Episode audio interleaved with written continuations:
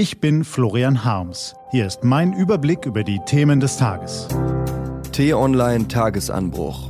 Was heute wichtig ist. Freitag, 13. Juli 2018. Trumps nächste Turbulenz, Seehofer stößt auf taube Ohren und der Traum eines jeden Fotografen. Gelesen von David Seeberg.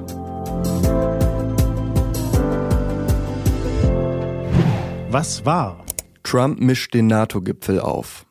Dieser NATO-Gipfel hatte es in sich, denn Donald Trump zeigte sich so unberechenbar wie eh und je. Erst macht er den Bündnispartnern schwere Vorwürfe, dann lobt er sie. Die Frage, die am Ende bleibt, muss Deutschland mehr Geld für Rüstung und Armee ausgeben? Diese Frage ist alles andere als einfach zu beantworten. Fakt ist, die Bundeswehr ist unterfinanziert und nur bedingt einsatzbereit, schreibt T-Online-Redakteur David Ruch. Dem Heer fehlen funktionierende Panzer, Nachtsichtgeräte und kugelsichere Westen, der Marine einsatzfähige Schiffe. Dieser Zustand der Truppe kollidiert jedoch massiv mit den selbstgesetzten Ansprüchen. Deutschland will eine europäische Verteidigungsunion vorantreiben. So steht es im Koalitionsvertrag. In der Haushaltsplanung wird das Regierungsbündnis diesem Anspruch jedoch kaum gerecht. T-Online-Redakteur Patrick Diekmann ist anderer Meinung. Deutschland darf nicht auf Donald Trump hereinfallen. Es geht nur um Geld. Natürlich spekuliert Trump darauf, dass bei steigenden Verteidigungsausgaben vor allem US-Unternehmen mehr Aufträge bekommen.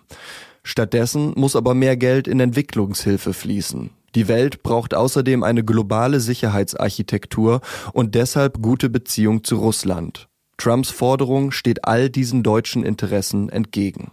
Und wer hat nun recht? Der eine, der andere, alle beide? Bitte bilden Sie sich selbst Ihre Meinung, indem Sie unser Format Pro und Contra lesen auf t-online.de. Keine Einigkeit in der EU über Flüchtlingsfrage. Es war ein Tag voller Gespräche und Stellungsnahmen. Doch am Ende gab es beim Treffen der EU-Innenminister zum Thema Migration keine Einigung. Es wurde deutlich, dass man in der EU Seehofers Meinung, die Flüchtlingsfrage ist die entscheidende Frage für Europas Zukunft, nicht teilt. Wie es aber weitergehen soll, wenn die EU sich nicht auf ein Abkommen einigen kann, ist ungewiss. Der Streit zwischen CDU und CSU könnte dann von neuem beginnen. Was steht an? Die T-Online-Redaktion blickt für Sie heute unter anderem auf diese Themen. Trumps nächster Auftritt steht an. Heute besucht der Präsident Theresa May in England.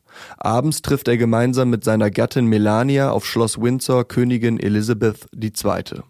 Vorher wollen in London Zehntausende gegen den Besuch demonstrieren. Wo dieser Präsident auch hinkommt, überall Turbulenzen. In der südafrikanischen Halbwüste Karoo wird ein Gerät namens Mercat eröffnet. Forscher können damit künftig Objekte beobachten, die Milliarden Lichtjahre von der Erde entfernt sind. Und auf 100 Werktätige kommen in Deutschland etwa 36 Rentner. In zehn Jahren werden es fast 47 sein.